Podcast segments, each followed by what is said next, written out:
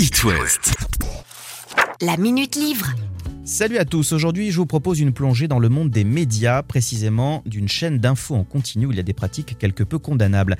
Ça se passe au sein de REL News, c'est pas reluisant, hein, c'est le moins qu'on puisse dire, et c'est dans cet univers que nous entraîne la reine du polar, Mary Higgins Clark, pour ce livre intitulé En secret.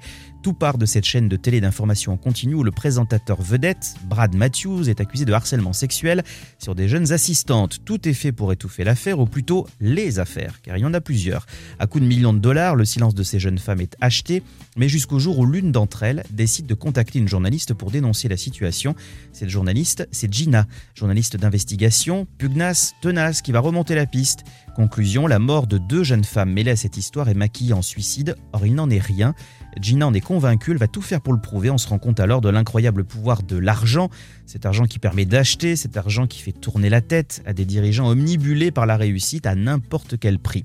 Alors bien sûr, vous mélangez le monde des affaires, celui des médias, du journalisme, un peu de people, vous obtenez un cocktail détonnant, mais c'est un très bon polar écrit par celle qui était reconnue dans le métier qui nous a quittés récemment. Ce livre en secret est un très bon livre signé Higgins Clark et c'est aux éditions Albin Michel. Belle lecture à vous tous.